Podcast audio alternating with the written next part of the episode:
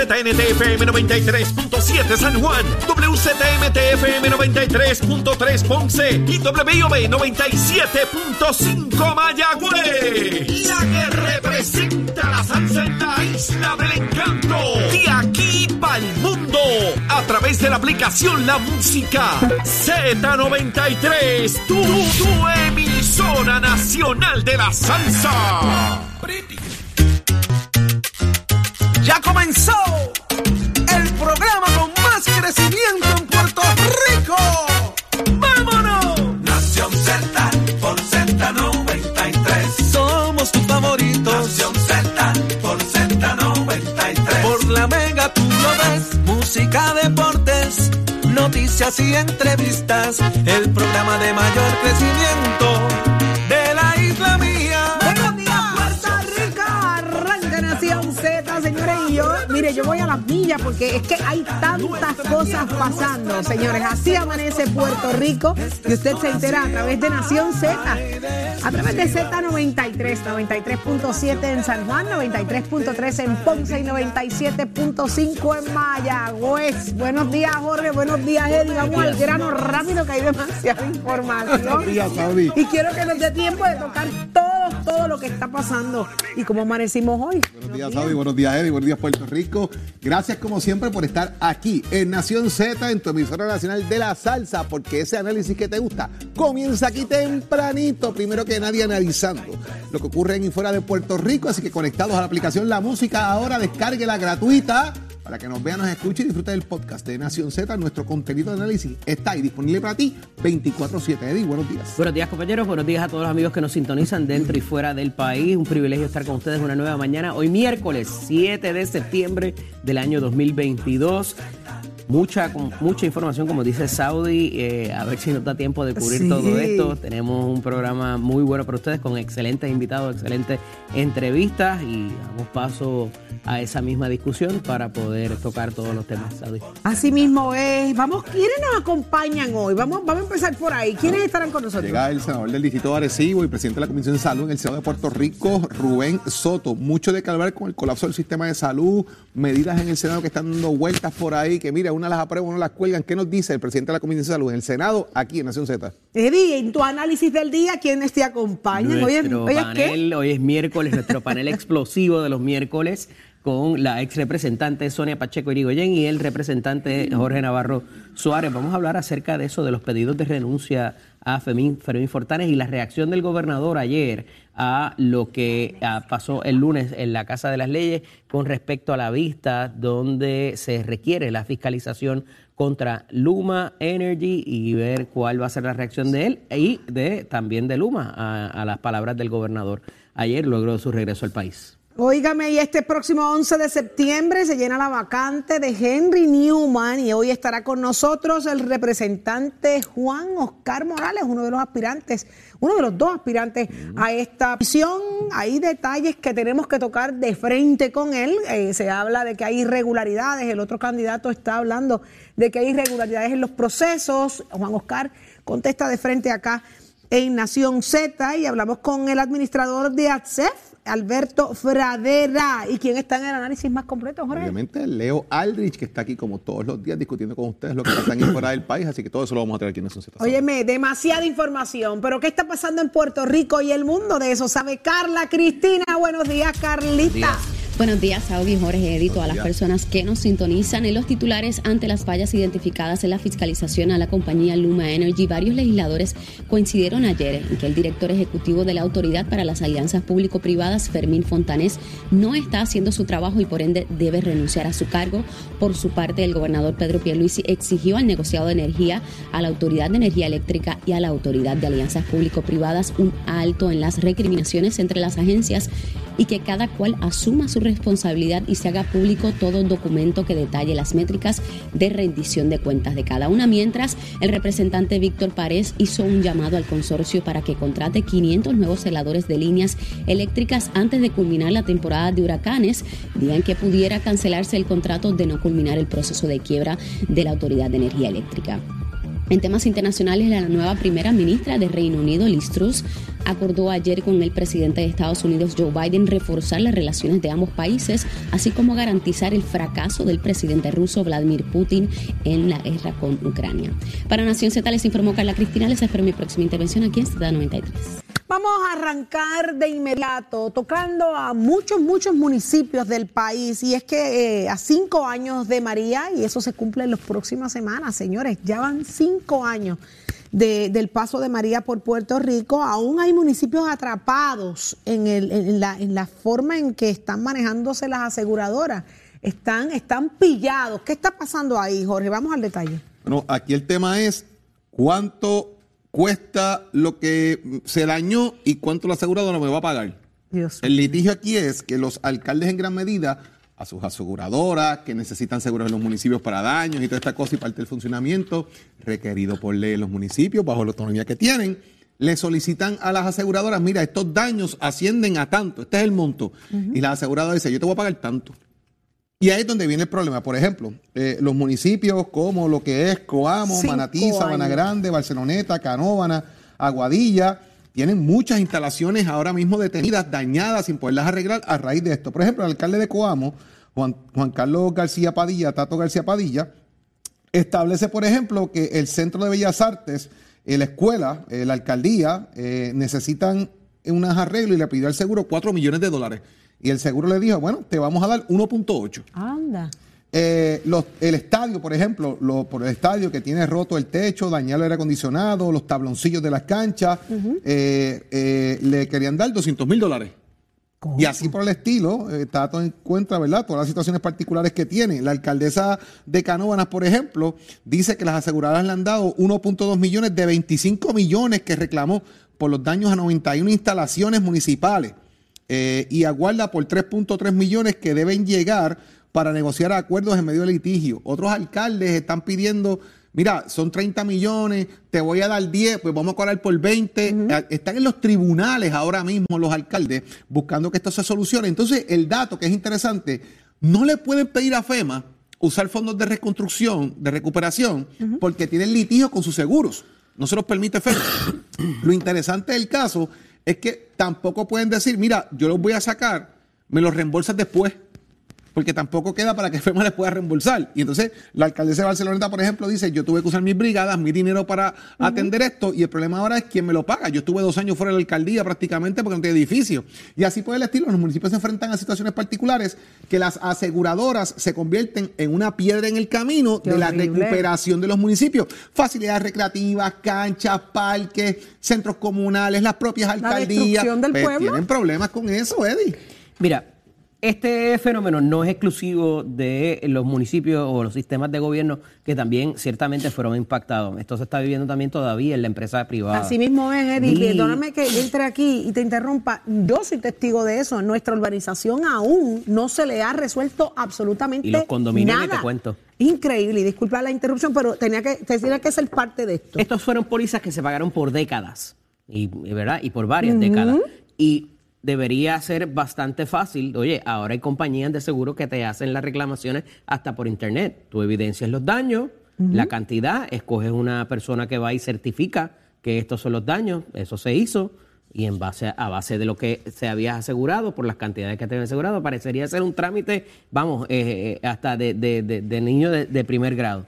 No obstante, tenemos otro, otro factor aquí, que es que muchas de las compañías de seguros en Puerto Rico, que ya no existen porque se fueron a la quiebra, antes de irse a la quiebra se, eh, eh, se, usaron una figura que se llama el reaseguro. ¿Qué es eso? Cogieron una compañía de, en su mayoría británica, que son las que están bien duras en eso, y ellos le compraron una póliza a la póliza. Si yo tengo que responder por esto, yo voy a, a su vez a ir a una compañía más grande y esa compañía me va a, por el riesgo, me va a pagar a mí. ¿Qué pasó? Muchas de esas compañías de seguros de aquí de Puerto Rico que ahora están en quiebra cobraron el reaseguro. Le cobraron a esa mm. compañía antes de irse a la quiebra. Eso es un fraude, ¿verdad? Sustantivo. Y si en su día se prueba que es parte de lo que se está eh, trayendo en muchas de estas reclamaciones, va a ser, va, a ir gente presa. A esos efectos, tenemos, la, tenemos el, asunto de que de cinco o seis compañías locales que habían, eh, queda una o dos. Esas dos compañías que quedan, ¿qué pasa? Oye, tú tuviste una reclamación pero tú vas a tener otros eventos. Entonces, ¿qué yo hago? Tú me demandas porque yo no te pagué. Pues, van dos cosas. No te voy a pagar o te voy a ofrecer menos y el próximo año no te renuevo. No te aseguro. Y hay muchas instancias donde hay personas, hay, hay, hay entidades donde no pueden ta- estar aseguradas porque les negaron no solamente la reclamación, les negaron el asegurarte. Y entonces, ¿para dónde voy a correr? Quedaron dos compañías, tengo que buscar una compañía de afuera, cuánto va a salir y entonces, evidentemente, hasta con la inflación, subri- subieron eh, el costo de esas, pólizas, de esas pólizas, que es algo que también incide sobre las finanzas del gobierno. El asunto de aceptar el dinero de FEMA que trae Jorge es muy peligroso porque pudiera afectar o incidir sobre la reclamación que en su día se tenga. Porque la compañía de seguro dice, mira, ya eso, eso me tocaba a mí, pero como Ya ellos lo hiciste. Pues entonces no tengo que pagar nada. Así pudiera ser. Eh, obviamente es ridículo porque es dinero federal que tiene que ver con otras cosas. Eh, obviamente se hizo una reparación y se trató de mitigar el daño. Ahí está, ahí se entabla, ¿verdad? Otro tipo de, de pleito y otro tipo de reclamación. Eh, y eh, eh, el asunto de la no aseguranza de aquí en adelante es lo más peligroso porque van a seguir viniendo eh, fenómenos atmosféricos Pero, y, eso pudiera traer otras desgracias. Eddie, que un, que un plan te, te rechace Oye, la yo soy una compañía privada. Yo te Ajá. aseguro, yo entro con un contrato quiero. contigo si, si las partes quieren. El contrato es Qué la ley entre las increíble, o sea, por tú reclamar por lo que tú pagaste, eh, eh, después el plan decide si te quiere o no. no, si yo te, si yo te, tú me reclamas, yo de- eh, y me demandas, Ajá. ahí entonces yo no te O sea, que yo tengo que reclamarte y, y aceptar lo que tú me das, aceptar. porque si te demando para reclamarte lo que tú me Ay, debes, qué lindo, entonces no te aseguro. Qué bonito. Cuando a la hora de facturar son tan buenos para facturar. Claro, y cobrar las pólizas. y cobrar las pólizas y a la hora de uno reclamar uno tiene que hacer lo que ellos digan después que te venden un paquete que te venden un producto que con ciertas coberturas y unas cosas espectaculares que tú dices contra esto me conviene y claro cuando llega el momento dónde están todas esas promesas dónde están todas esas propuestas que hicieron en un y la principio cantidad multi, multibillonaria que se paga aquí en Puerto Rico por seguro. O sea, por eso ese botín es tan, es tan grande, ¿verdad? Y, y tan deseado eh, por, por los brokers para propósitos de cuando el gobierno eh, cambia, lo que sea. Pero no lo pasa lo mismo con el sistema de salud, ¿o qué es lo que está pasando? Porque está supuestamente a punto de colapsar. Eh, Mira, ¿qué, qué hay ahí? Ahí eh, está el asunto del Medicaid, lo que se llamaba el precipicio fiscal del Medicaid, que ha venido discu- discutiéndose por varios años ya o por décadas, eh, por razón que desde que se implementó el sistema eh, de salud, eh, en lo que es hoy día vital, en su día la tarjeta de la salud, eh, no había una fuente de ingreso para eh, poderlo costear. A diferencia de muchas otras instancias y de programas federales donde parecería que nosotros no participamos en equidad como cualquier otro eh, ciudadano de los Estados Unidos, aquí en el Medicaid con lo que se saca de los pagos de nómina, sí contribuimos a ese, a ese fondo en igualdad de condiciones que cualquier otra jurisdicción de los Estados Unidos. Por tanto, se ha reclamado por años el que se traiga eh, y se nos dé la paridad, lo que se llama la paridad, y ya un poco se contaba con eso por la promesa que habían hecho los demócratas de llegar al poder que se iba a dar, se ha dado en instancias de año en año un tipo de, de bloque, de asignación en bloque, pero no hay una garantía particular para financiar lo que es el plan de salud eh, eh, gubernamental, ¿verdad? O el plan de salud público. Esto nos trae un problema porque se le hicieron unas representaciones a la Junta en el plan de ajuste de que este, este dinero ya estaba casi seguro y que eso nos daba una laxitud para poder utilizar dinero estatal en otras instancias. Y así se conformó el presupuesto. O sea que ahora, en algún momento, si esto no se aprueba en menos de un mes, que es lo que queda de sesión en el Congreso, eh, tendríamos ese desfase en lo que nos cuesta el plan y sacar dinero federal. Y ya la propia directora de PRAFA está levantando esa bandera. La comisionada residente en un momento dado cargó esto como suyo, pero parece que, como en otras instancias, dejó de darle la prioridad que amerita. No hay un consenso, no parecen haber los votos para que se nos asigne ese dinero y nos va a crear un problema mayor, no solamente para el presupuesto del país, sino para financiar lo que es ese plan eh, de salud pública que tantas personas tienen adscrito. Wow, Jorge. Jorge. Muchas instancias, hay que dejar varias cosas claras aquí. Aquí va a venir el tema del estatus. Porque lo van a traer. A la cocina, el análisis viene estatus. por lo que he explicado, Si pero- fuéramos Estado, esto no pasaría, porque la cosa, si somos colonia, mire dónde estamos, si somos independencia, nos van a guindar por el pescuezo, toda esa cosa. Ese debate viene. Ahora, entidades públicas y privadas han ido a cabildear a los Estados Unidos. precisamente para atender esto, las aseguradoras, los planes médicos, aquí ha ido el gobierno, aquí ha ido la Cámara de Comercio, aquí ha ido múltiples facciones de Puerto Rico a cabildear y a establecer la importancia de esto. Año tras año ha ido aumentando, esa es la realidad, desde, desde el comisionado, eh, desde que Aníbal Acevedo era comisionado eh, en Washington, esto ha ido aumentando, aumentó con Aníbal, aumentó con Fortuño, aumentó con Pierluisi, poco a poco iba aumentando paulatinamente el dinero que llegaba en aportaciones. Se ha estancado un poco, Jennifer González trató obviamente de mantener esta bandera, pero lo que ocurre aquí es que también llega un punto de desenfoque. ¿Cuáles son las prioridades? La prioridad es cabildear por el tema del estatus, la prioridad es cabildear por el tema de los fondos que hace falta a Puerto Rico, la prioridad es cabildear por los fondos de recuperación. Pues me parece que tiene que haber un plan en Washington concertado en cómo llegar los fondos a Puerto Rico y establecer las prioridades que tiene que dársela al país. He trae un punto bien importante, la falta, la falsa representación. ¿Por qué es una falta de representación? Porque si yo te digo, tengo esto asegurado, voy a usar estos chavos para otra cosa, que va de way, lo mismo que pasa con Luma, cuando los chavos son para desganche y lo usan para correr el presupuesto de los lujos que se gastan sus directivos, es exactamente lo mismo. Estoy desvistiendo un santo para vestir otro y estoy causando un problema económico. El colapso del sistema de salud de Puerto Rico, atado a lo que es el plan vital, al servicio único, a la tarjeta, a como usted lo quiera llamar, ¿verdad? Los servicios que se dan, es lo que el pueblo está buscando para tener un plan universal de salud, que todo el mundo esté cubierto en el sistema gubernamental de Puerto Rico y tenga acceso a la salud también nos cuesta más que en otros estados, lo comentamos aquí hace un día, hace días atrás. en Puerto Rico, los, hispanos, los latinos, los puertorriqueños van al hospital por un dolor de cabeza, le facturan al plan médico por un dolor de cabeza, van a la sala de emergencia por un dolor de cabeza. Gastamos más hacemos más reclamaciones a los planes médicos que California o que Nueva York, que son lugares donde hay mucha más densidad poblacional. Eso también afecta. Así que son cosas que están sobre la mesa en plena discusión. Vamos a ver qué van a hacer con esto ahora en los próximos días, eh, ya que estamos, como bien dice Eddie, a días de que culmine esta sesión del Congreso. Y ¿saben qué? No vuelven estos muchachos porque van para midterm election, elecciones de medio término, y probablemente cuando regresan a final de año, es pasa un poquito de housekeeping porque viene un Congreso nuevo. Wow, o sea, eso es como un brazos caídos indirectamente. Si no lo atienden en las próximas dos semanas, game over. Lo último que queda para aprobar, se aprueba la carrera ahí, vuelvo y digo, es un poco de housekeeping. ¿Qué se me quedó? Déjame atender una otra cosita. Los que ganaron, pues le meten caña. Los que perdieron. La presión, la presión directa o indirecta recae en este momento sobre Jennifer González. Y sobre, la sobre la comisionada y sobre todos los que tienen que ver con el tema, incluyendo el gobernador también, ¿verdad? Y por eso ves que la directora de Prafa ya está levantando los brazos. Eh, mira, que esto puede pasar, pero lo que pasa es que... ¿A cuántos días? Entran como leones y terminan como gatitos. A, eso a, dos, semanas. Esto fue una promesa demócrata. Entonces, el Partido Republicano parece que con lo que va a venir, con la fuerza que va a venir, es hacer eh, fiscalmente responsables, como le llaman, que es que todos estos procesos de beneficencia, proyectos de beneficencia del presidente Biden, la iniciativa de Bill Back Better y todo eso, vienen a destruirla y hacer, o sea, obviamente a detener el proceso inflacionario.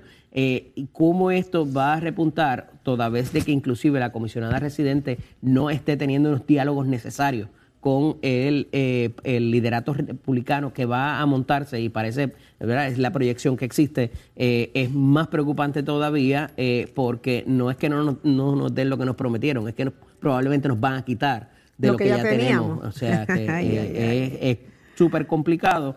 Eh, yo no le veo una salida eh, a la vista, ¿verdad? No veo la luz al, final del túnel en, este, en esta instancia por la falta de tiempo y por la falta de más. Pero como preferimos darle énfasis a los proyectos de estatus, ahí está uno de los resultados importantes. Wow, esa conclusión a este, a este tema es la, es la es la más difícil y es muy cierto, es lo que hemos estado escuchando.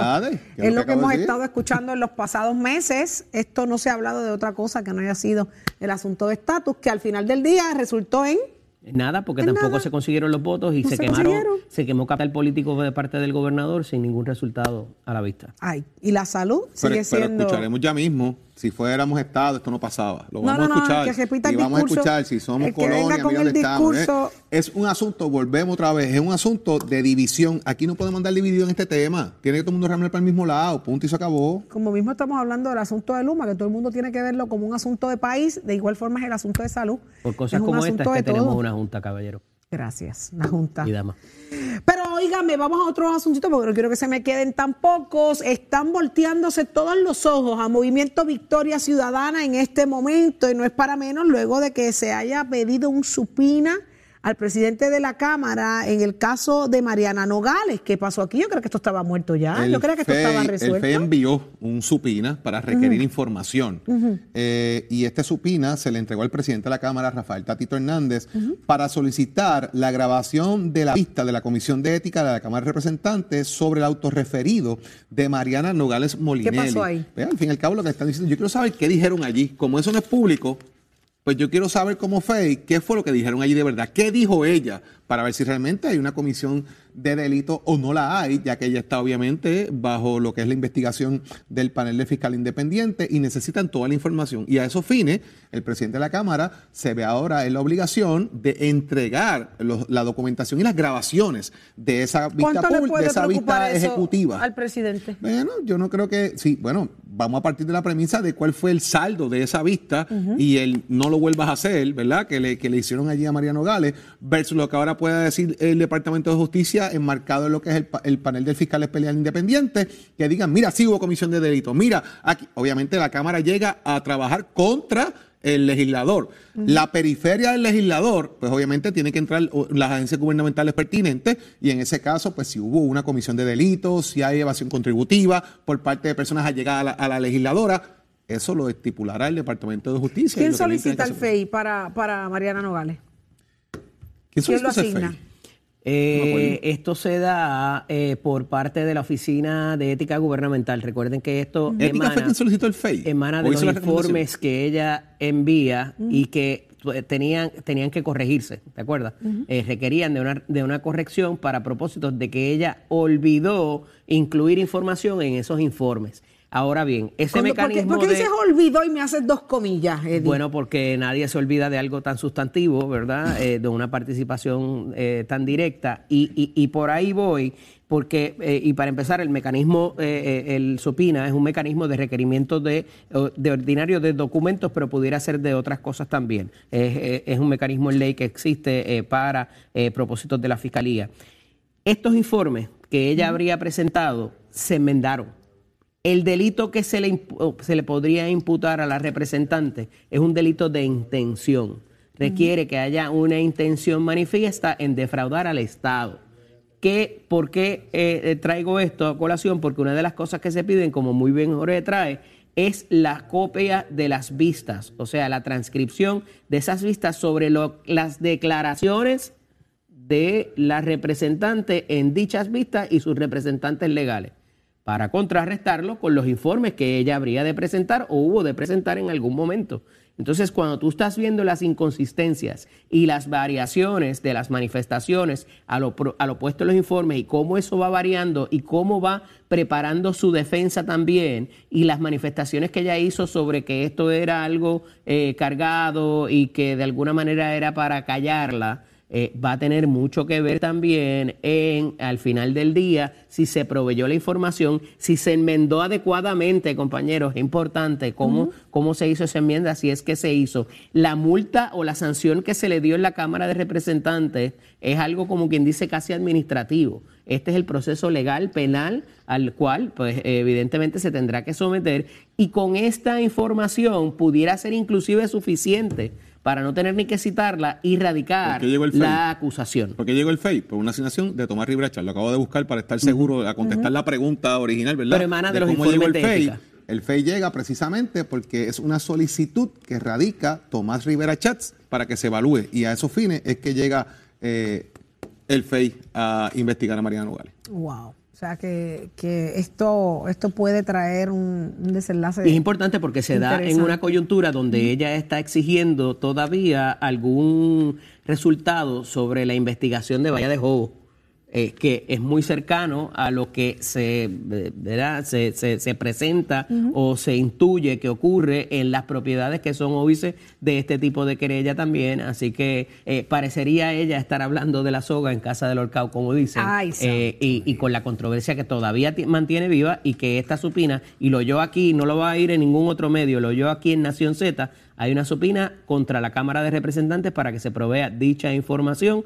Así que eh, ahí está, veremos a ver por dónde parte esto y cuál va a ser el resultado. Y esta es la representación de Movimiento Victoria Ciudadana, uno de los de los partidos emergentes, ¿verdad? Y De los distintos, de los, Los que distintos. querían ser de los distintos al distintos. bipartidismo. de los que a querían ser a los distintos. demás. Así que estamos bien, estamos viendo un, un panorama difícil, señores, de cara a las elecciones. Usted siempre pendiente al análisis más completo acá en Nación Z. Más adelante estaremos hablando de que, mire, la lectura de sentencia de Nelson del Valle será en el día de hoy. ¿Cuánto? Eh, se le eh, asignará para que cumpla. Usted se entera en Nación Z y piden la renuncia de Fermín Fontanés. ¿Por qué? Lo discutimos ayer y parece que hay secuelas a raíz de todo. Salario mínimo, señores, venimos con eso. ¿Qué pasó con los trabajadores sociales? Estará con nosotros el senador Rubén Soto, así que hablamos de eso y mucho más. Somos deporte, quiero que me lo cuentes todo. ¿Qué está pasando, Tato? Buenos días. Muy buenos días, muy buenos días para todos compañeros. Ya Tato. usted sabe, nos encontramos aquí en Nación Z y en vivo y a todo color. Para darse la cara y de qué manera, ya usted sabe. Bueno, vamos a empezar con gran alegría, porque siempre pues, hay que estar alegre. Nuestra selección nacional de baloncesto le ganó ayer a Islas Vírgenes. Estábamos dominando los primeros dos cuartos, después se nos apretó la cosa, pero lo importante es que se ganaron. Aunque sea por tres puntos se ganó. En otras circunstancias, Dominicana pierde contra Argentina. Entonces se cuadra todo para lo que es como quien dice la segunda fase que lo tengo anotado aquí. Puerto Rico cabe señalar que entonces cualifica para los Panamericanos porque entró entre los mejores siete. Ahora mira cómo se va a dividir esto. Puerto Rico y Estados Unidos y México contra Canadá. Argentina contra Venezuela y Brasil contra Dominicana. ¿Qué pasa? El ganador de Puerto Rico y Estados Unidos va contra el ganador de Argentina y Venezuela. Y el ganador de Brasil y Dominicana va contra el ganador de México y Canadá.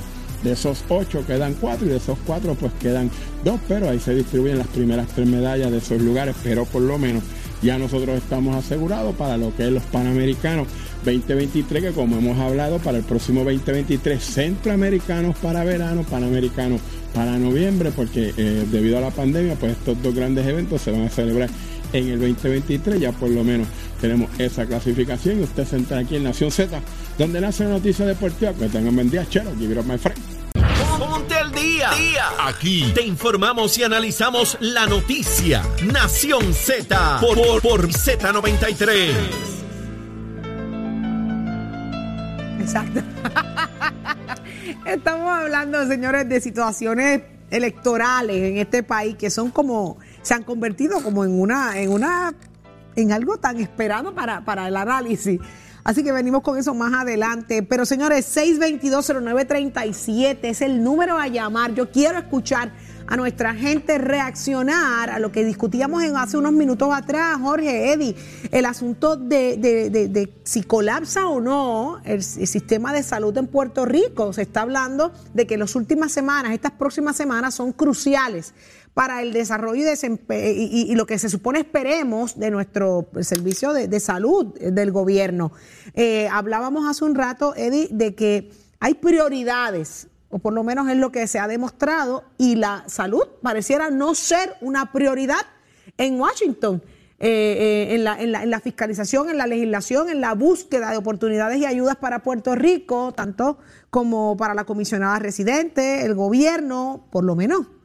Vamos a hacer un pequeño resumen, Eddie. ¿Qué es lo que va a pasar si, nuevo, si no, si no ocurre lo que esperamos en las próximas Esto no semanas? es un asunto de las últimas semanas, esto no es un asunto del último mes, esto no es un asunto del último año, donde el gobernador y la comisionada residente se han movido a la capital federal con distintas agendas, casi todas teniendo que ver con el proyecto de estatus. Este asunto del precipicio fiscal y las representaciones que se le han hecho sostenidamente a la Junta de Supervisión Fiscal y al país sobre lo que va a ser el financiamiento del sistema público de salud, no esperaban más. Y entonces no parece haber ningún tipo de adelanto en esas conversaciones o de conseguir los votos para poderlo eh, pasar ahora antes de que termine este Congreso y se dé paso a la elección de medio término ahora en, en noviembre. Entonces eh, eh, es, es bastante problemático porque pudiera haber ya gente disputándose el, el, ¿verdad? La- lo- los puestos, o sea, la- los escaños legislativos y entonces los- aún los demócratas están tratando de parecer y alejándose muchos de ellos de la política de, de Joseph Biden de eh, ser este estado benefactor. Entonces, eh, ahí pudiera sufrir la política de nosotros porque al final del día, a pesar de ser ciudadanos americanos, y vuelvo e insisto, nosotros contribuimos en igualdad de condición que cualquier otra jurisdicción de los Estados Unidos, a diferencia de otros programas eh, que quizás se pudiera hacer esa representación. Pero en ese caso no ha habido un adelanto significativo ni movimiento por parte ni de la comisionada residente ni del gobernador a esos efectos que se han enfocado en el asunto del estatus versus este que es tan necesario y que representa tanto para usted que nos está escuchando y que queremos oír su voz actualmente sobre lo que, lo que piensa y cómo se afectaría usted de esto colapsar, colapsar y que no se puedan pagar los servicios básicos que usted ahora mismo recibe por razón de este asunto político. 622-0937 es el número a llamar. Usted que es beneficiario de este servicio de salud, ¿usted está preparado para algo como esto? ¿Cómo usted pudiera entonces ahora trabajar o bregar, resolver sus asuntos de salud en caso de que las cosas se compliquen. y, esto lo planteo para todo el mundo, ¿verdad? Los amigos que nos van a llamar ahora al 6220937. Imagínese usted que usted tenga y lo pasa ahora mismo, o pago la luz o pago las medicinas. Así está. Y no pago el agua, o pago la casa y pago el agua y dejo las medicinas. Usted está pasando por eso ahora mismo. Usted es parte de esa situación particular donde los chavitos no dan y tiene que postergar un pago, otro. Pago esto ahora, mañana lo otro, este mes dejo atrasar el agua porque tengo que pagar la luz y las medicinas, o no compro las medicinas para pagar el agua y la luz y la casa. Usted tiene esa situación particular llámenos, déjenos saber, porque ese es el efecto que tiene esta situación de que haya menos recursos de salud disponibles para usted, aumentaría el problema. Y queremos escucharlo si usted atraviesa situaciones particulares como esta, precisamente, de que los chavitos no dan. Y si imagínese usted entonces que baje la aportación del Medicare y Medicare. y empiezan a negar servicios, es lo que va a pasar, Jorge. Van, van si usted calificaba para eh, tres exámenes durante el año, pues ahora quizás le van a pagar uno y van a reducir ese tipo de servicios. Además de la gran cantidad de gente que actualmente no tiene un seguro porque o no lo puede pagar o no cualifica para el, servicio del plan de salud. las métricas de las brechas de aplicación no son y obviamente eh, si le quitan esos beneficios también va a pagar más de deducible. Así es. Y entonces el deducible siendo mayor, ¿qué va a hacer usted? y algo importantísimo, en estas últimas semanas hemos estado hablando del éxodo de médicos porque no les pagan las aseguradoras. Esto va a repuntar también en el pago que se le hace a los médicos, que quien único les está pagando a los médicos actualmente, vamos, que no es como en otras jurisdicciones, es el plan vital. Entonces, si eso se va a ver afectado también, va a haber también una afección para el pago de los médicos, el pago de los hospitales y toda esta crisis que estamos viviendo se va a agravar. Tenemos a Anthony de Carolina a través del 6220937. Adelante, Anthony, buenos días. Se cayó la llamada. Eh, es increíble eh, porque estábamos, ¿verdad? Y cuando uno repasa, nosotros que estamos aquí todos los días y vemos lo que es noticia y vemos lo que es importante y vemos lo que es eh, hacia dónde nos llevan como país, lo último que hemos visto y hemos escuchado, y disculpen los demás, pero es un asunto de estatus. Aquí no se habla de otra cosa en Washington, aquí no se habla de otros asuntos, aquí no estamos escuchando nada más que no sea el asunto de estatus y esto estaba pendiente con igual importancia, porque no le estamos restando al asunto de estatus, es también importante, pero la salud la salud, señores. una cosa llegue, hay que atender la otra. Hay que, ir paralelo, ¿verdad? Llevando. y entendemos el planteamiento, Saudi, de, que si Puerto Rico se hace Estado, pues esto no pasaría, porque vamos a tener paridad y que las los Estados, etcétera. Extraordinario. Establecido el punto. Establecido el punto. El tema es que mientras eso pasa, tienen que atender lo otro, no pueden desatender una cosa para atender la otra. Y la consecuencia es esta, precisamente, de que nos podemos quedar sin la soga y sin la cabra. 622-0937. ¿Piensa usted como nosotros? Ojalá no sea así. ¿Está usted de acuerdo? Sepa que nuestras líneas están abiertas para usted y déjenos saber cómo piensa. Porque, eh, eh, como bien dijiste, Jorge, está establecido el punto, Eddie, pero la salud es la salud. Es bien triste que, que, ya que ya que de por sí eh, tener un, lograr tratar o tener un plan privado es tan difícil, no da el dinero, señores, no da. La luz sigue subiendo y el plan que se supone provea el Estado, el gobierno, eh, esté al descubierto o esté al descuido, es la palabra que quería buscar, a mí me asusta ¿Y muchísimo. ¿Y dónde está al final del día el desempeño de la comisionada residente? gracias, a Luma, por dejarnos caer la, señal. Eh, a esos efectos, te tengo que decir, el asunto de la, de la comisionada residente ha, ha hecho cuatro anuncios en la última semana de fondos que tienen que ver con infraestructura. Oye, los fondos de infraestructura ya estaban obligados por Build Back Better. Esto, eh, y parecería eh, que es un desempeño de ella y, me parece que en muchas instancias no lo es. No lo es, o sea, es dinero que ya se había asignado por el Congreso y ella aparece en la foto o aparece anunciando que se dio ese dinero. ¿Cuál es la ejecutoria de ella para que se dé ese dinero? No queda claro y parecería que es que eso se iba a aprobar como quiera. Pero entonces vamos a enfocarnos en lo importante, en lo que todavía no se ha obligado, en lo que todavía no nos han dado. Vaya y hable con el liderato republicano, consiga los votos para que eso se apruebe. Es tan difícil eh, decirle lo que tiene que hacer cuando ya lleva ya tanto tiempo ahí. O sea, me parece... Eh, eh, eh, No, insólito. No la ha hecho ni para el tema del estatus.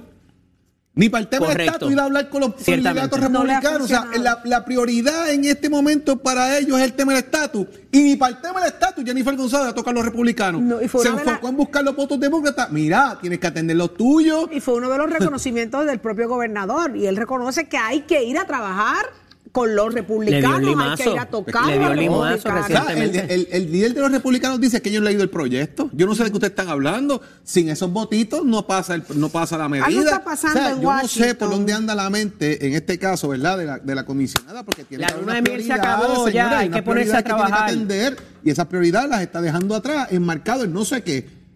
Yo creo que, o sea, no puede estar con Dios y con el diablo. Aquí hay que amarrar las cosas por donde van. Wow, 6220937 es el número a llamar. Tenemos a Carla de Calley. Muy buenos días, Carla. Buenos días, Buen Carla. día. Bienvenida a Nación Z. Buen día, adelante. también tiene que ver hasta con los medicamentos. Yo una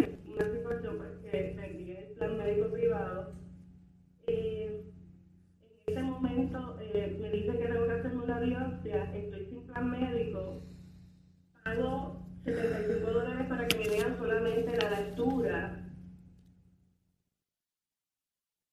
y, luego, y luego eh, me aprueban el, el plan de salud por mis condiciones, varias condiciones que tengo. Y tampoco los medicamentos que yo uso eh, los cubre eh, la reforma, porque ellos tienen una lista de medicamentos que, que son únicamente eso lo que ellos cubren. Y para que te cubran, por más costosos que sean, pues hay que hacer unas diligencias. Y si ellos no te lo aprueban, pues mi amigo, tienes que buscar mil y pico de dólares, dos mil dólares, depende de lo que te cueste el medicamento. O sea que es una situación bien complicada para aquellos que yo trabajo, eh, pero imposible pagar las cosas y pagar un medicamento de 2.100 dólares. Ay, Carla, yo te escucho y me, me, me da, me da mucha, mucha tristeza porque tú eres una muestra de mucha gente, mucha gente que está, sale hoy feliz a, enfrentar un día y, y cualquier situación de salud le afecta y, y se encuentran con, con unas noticias horribles, lo que le llaman, ¿verdad? Catastróficas, las cubiertas catastróficas, lo que tú estás tratando de, de llevar, de decirnos que tienes que hacer unos procesos para que te la aprueben, porque si no, no tienes la cubierta de esos, de esos medicamentos que son más costosos. Así que, Carla, te deseamos mucha salud, pero en efecto tienes mucha razón. A este nivel está el sistema. y es lo que se va a complicar también. es lo que se va a complicar y si no podemos obviar, señores, cómo se ha disparado el alza en cáncer. O sea, eh, eh, por donde quiera que lo busquemos, es, es un tema denso, es un tema delicado, es Medicamentos. desesperante. eh, Medicamentos, medicamentos. costos de servicio, restricciones, falta de acceso, limitaciones. Está ahí. Y esas limitaciones son importantes, Jorge, Está ahí. porque al final del día, al igual que en cualquier otro plan médico, va a venir un burócrata allá adentro que va a decirle, mire, usted tiene hasta aquí, esto no, y le va a denegar, y entonces tiene que volverlo a someter al plan, y se va a complicar todo ese trámite al final del día. Y es la parte que, que cuando uno está ahí dentro eh, vive, es, es el dolor encima del dolor, porque tú estás pasando por, por unas situaciones que te causan ansiedad, te causan nervio, te, te causan una tristeza increíble, te causa dolor lo que estás padeciendo, lo más seguro, y encima de eso tienes que bregar con un sistema tan difícil pasar por unos procesos y unas exigencias, por unas indiferencias, porque usted lo que quiere es una mano amiga en medio del proceso. Y luego te llega una factura. Luego te llegan las facturas para que enjoyes. Así es que uno tiene que, que- que ponerse en lugar de todas estas personas en- por, por cinco segundos para que usted vea lo desesperante que es.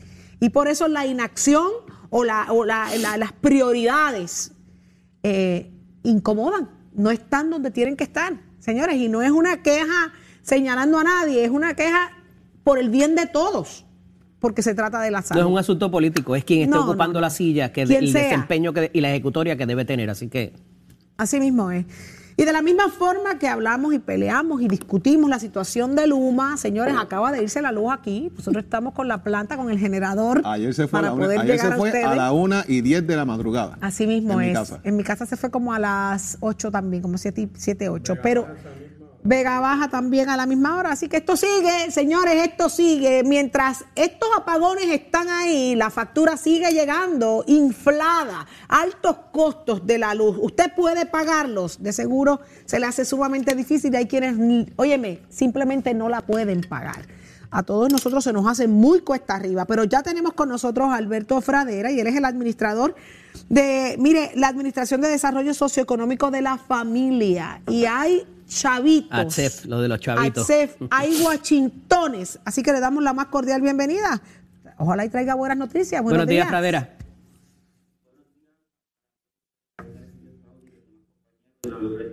Y yo hablo de Chavito, Fradera, hablo de Washingtones, y es que hay una ayuda para pagar el, el, eh, esa factura de luz. ¿Quiénes tienen acceso? ¿Quiénes tienen derecho? ¿Qué hay que hacer? Denos luz en el asunto que aquí se fue. Eh, como parte de, nuestros programas, todos los años tenemos disponible el programa de ayuda de energía. Eh, este programa va dirigido a asistir a familias en Puerto Rico que viven bajo los niveles de pobreza según establece el gobierno federal.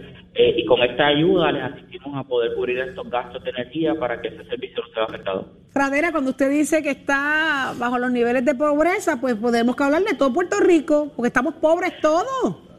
La mayoría, este caso, el Saudi. porciento más alto. Si vamos a hablar de la luz, estamos pobres todos para pagar esas facturas. Imagínese usted. ¿Quiénes cualifican? Eh, eh, En el caso de, de- del gobierno federal, este año nos permitió expandir nuestras tablas de elegibilidad y acogernos a lo que es el 160% por debajo del nivel de pobreza.